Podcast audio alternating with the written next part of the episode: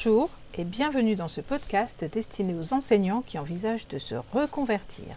Je suis Virginie, coach disposée à vous accompagner et aujourd'hui, je vous propose de faire le point sur euh, cette première ennemie de congé et de vous parler de gestion des émotions. Donc tout d'abord, une dizaine de jours après le début des congés, comment vous sentez-vous? Quel est votre niveau d'énergie? Est-ce qu'il a augmenté? Est-ce que vous vous sentez reposé? En général, c'est la première fonction des vacances. Où en êtes-vous de votre travail? Qu'avez-vous fait? Avez-vous avancé sur votre deuxième période? Êtes-vous à jour? Et votre, votre charge mentale, où en est-elle? Est-ce qu'elle s'est un peu libérée pendant ces quelques jours de vacances? Avez-vous fait l'exercice sur la vie idéale du podcast de l'épisode précédent? Si vous ne l'avez pas encore fait, je vous invite à le réécouter et à vous essayer au moins une fois. Peut-être que justement, au bout de quelques jours de congé, ce sera plus facile. Si vous l'avez déjà fait, je vous invite à le refaire avant la reprise pour voir s'il y a une différence. Pourquoi je voulais vous parler de gestion des émotions? Parce que c'est un sujet que je trouve intéressant et qui n'est pas forcément évident pour tout le monde. J'ai commencé ce podcast en vous demandant comment vous vous sentiez. Et moi, pendant très longtemps, je ne voyais même pas la différence entre comment ça va ou comment te sens-tu. Comment ça va? Vous savez, cette, petite phrase qu'on dit, euh, cet échange, on va dire, de formalité. Ça va bien, ça va très bien. Comme, euh, voilà, comme quand on dit, euh, voilà, on se croise, hein, on se demande si ça va, mais en fait, c'est juste une réponse automatique. Pourquoi? Bah Parce que en fait, les émotions, c'est pas quelque chose qui, est forcément euh, très bien connu, en tout cas par les, les personnes qui ont plus de 30 ou 40 ans. Peut-être qu'effectivement, chez les plus jeunes, maintenant, on en parle quand même beaucoup plus on est un peu plus conscient de ce à quoi servent les émotions. Moi, j'ai connu une époque où ben, parler de ses émotions, c'était un peu impudique. Se laisser déborder par ses émotions, euh, c'était euh, limite être faible. Et ne pas contrôler ses émotions, c'était aussi euh, une preuve de, faiblesse et c'était pas forcément une bonne chose. Les émotions, Aujourd'hui, on sait que l'origine, donc on est revenu un peu à, la définition d'origine, en étymologie latine, qui est de mettre en mouvement en fait. Hein. Les émotions, elles sont là en fait pour nous adresser un message.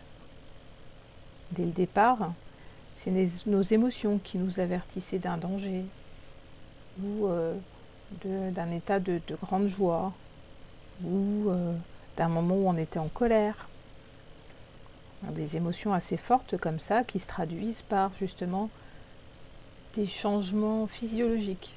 Ça peut être euh, une accélération du rythme cardiaque, ça peut être un afflux sanguin au niveau du visage, ça peut être des poils qui se dressent.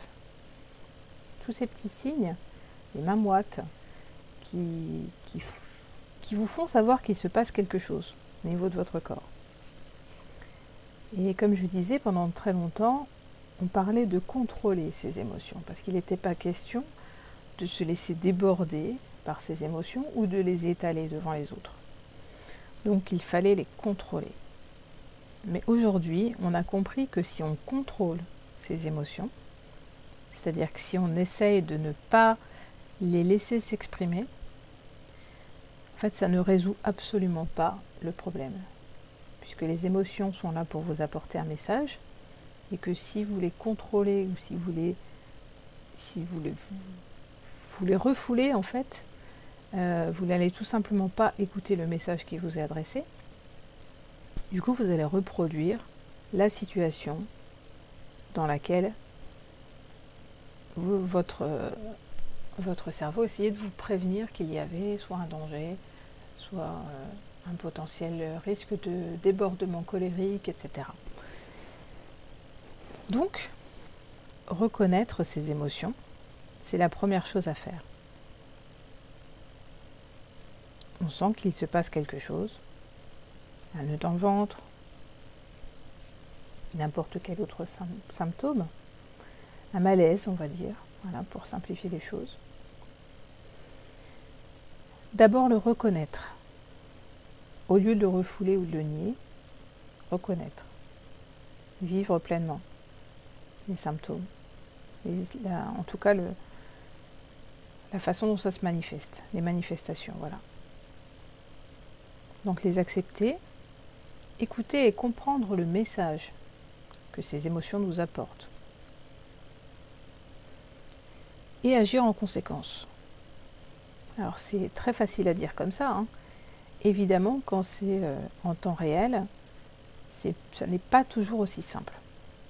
D'autant plus que les émotions, même si maintenant on sait que euh, ce sont des manifestations physiques qui nous induisent, on va dire, qui, qui nous invitent à, nous mettre en mouvement, euh, le nombre d'émotions primaires, par exemple, l'émotion de base, n'est pas forcément, tout le monde n'est pas en accord avec le nombre d'émotions de base.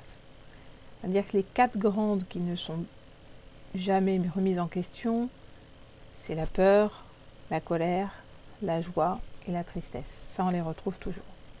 Après, il y a tout un tas d'émotions secondaires. Il peut même y avoir quelques émotions euh, qui peuvent être considérées comme primaires. Ça dépend des écoles. Donc pas facile de s'y retrouver, vous allez vous me dire. justement, c'est pour ça que ce qui est important, ce n'est pas tant de se renseigner ou de chercher à comprendre en lisant des choses, c'est surtout de s'écouter justement apprendre à s'écouter, apprendre à écouter son corps. Et si justement vous pensez avoir compris quelque chose et que vous mettez en place une action et que ça n'apporte pas d'amélioration, ce sera la confirmation que vous n'avez pas compris le message. Si vous comprenez le message, l'amélioration, elle est immédiate. Il faut savoir d'ailleurs que l'émotion en elle-même, elle ne dure pas très longtemps. L'émotion, par contre, elle fait naître derrière parfois des sentiments.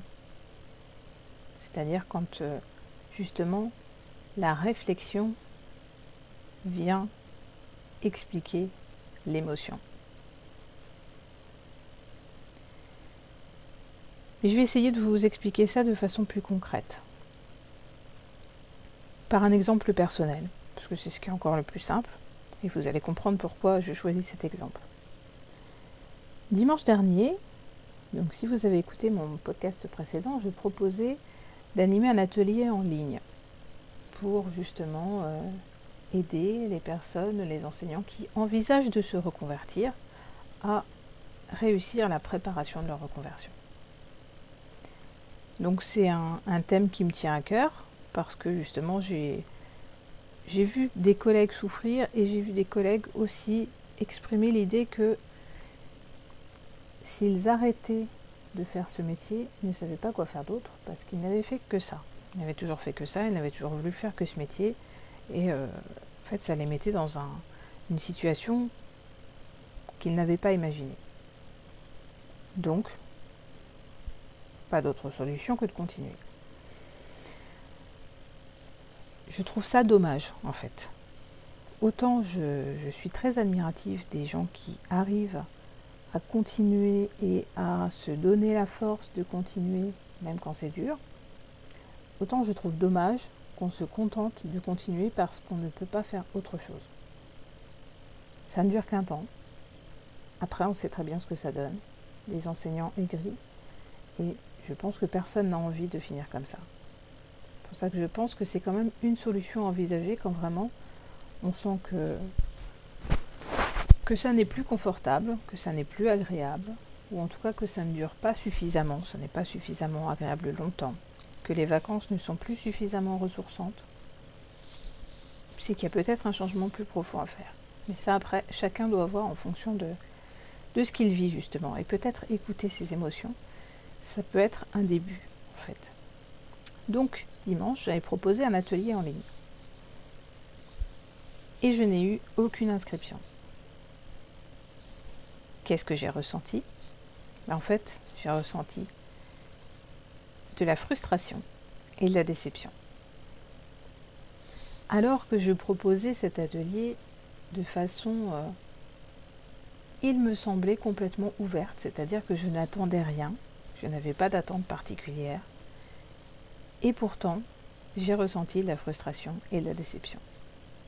Donc j'ai eu besoin de comprendre pourquoi, d'écouter se présentait, sans le nier. Savoir que la frustration et la déception, c'est un mélange de tristesse et de colère.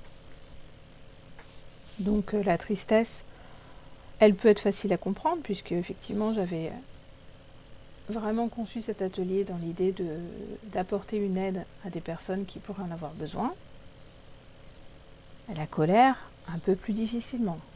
Mais en y réfléchissant bien, je me suis dit oui. Finalement, je suis un peu en colère contre moi parce que je sais que je n'ai pas fait la promotion énormément de cet atelier. Je ne l'ai pas fait comme j'aurais dû le faire si j'avais voulu réellement avoir des inscriptions. Donc c'était un peu de la peur aussi. Hein. Voilà, il y avait aussi un peu de peur que je n'ai pas vu dès le départ quand j'ai dit. J'ai écouté mes émotions.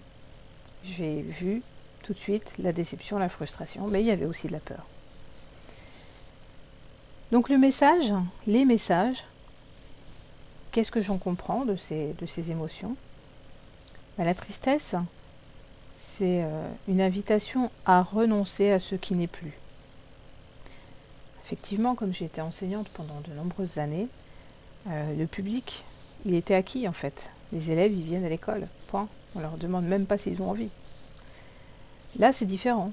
Je m'adresse à un public qui doit être demandeur. Donc c'est vrai que ça demande une attitude différente. Je ne dois pas me contenter d'attendre que les gens arrivent, c'est à moi d'aller les chercher. Donc un certain lâcher-prise pour trouver de nouvelles solutions. Et le message de la colère, ben effectivement, mieux communiquer, qu'est-ce que ça veut dire? Ben Ça veut dire peut-être aussi communiquer de façon plus authentique, de façon moins timide. Donc euh, les actions à mettre en place, alors déjà j'ai envisagé un coaching, parce que si, si je suis coach, c'est parce que je suis convaincue de l'intérêt d'un accompagnement pour avoir un avis extérieur à soi, de temps en temps, comme là par exemple quand on rencontre euh, des difficultés auxquelles on ne s'attendait pas ou auxquelles on n'est pas habitué à faire face, eh bien ça peut être intéressant d'avoir un avis extérieur. Donc voilà, la première action à mettre en place, pour moi, ce sera un coaching par rapport à ça, cette attitude d'auto-sabotage, et puis euh, m'aider à me recentrer sur mon objectif pour poser les bonnes actions. Et puis une autre, euh, action à mettre en place, alors que j'ai mise en place euh, tout de suite dimanche soir, ça a été utiliser le temps de l'atelier, non pas pour attendre, mais justement pour travailler comme je l'avais prévu sur mon projet. Et la dernière action que j'ai décidé de mettre en place, c'est le partage. Partager cette expérience avec vous. C'est pour moi cette façon de mettre en place la décision de communiquer de façon plus authentique. Plus authentique, ça veut dire, ben voilà, là, effectivement, j'ai ressenti euh, des choses qui, qui m'ont surprise. Ben, c'est peut-être l'occasion de, le partager et de vous expliquer, en fait, ce que c'est que la gestion des émotions. Pas toujours simple à expliquer, c'est beaucoup plus simple à expérimenter.